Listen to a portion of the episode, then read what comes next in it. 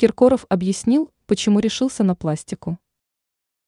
Недавно популярный российский исполнитель шокировал поклонников, когда решился на пластику. Фанаты тут разделились. Одни были уверены, что такие вмешательства портят мужчину, но часть фанатов поддержала выбор своего кумира, отметив, что певец стал выглядеть свежее и интереснее. Прокомментировал свое решение и сам Филипп Киркоров, который сделал откровенное признание в рамках шоу «Малахов». По словам известного артиста, к пластике его подтолкнули неудачные снимки с пляжа. Артист остался недоволен увиденными фотографиями, которые оказались в сети. Я благодарен этой крысе, которая сняла меня из-под тяжка.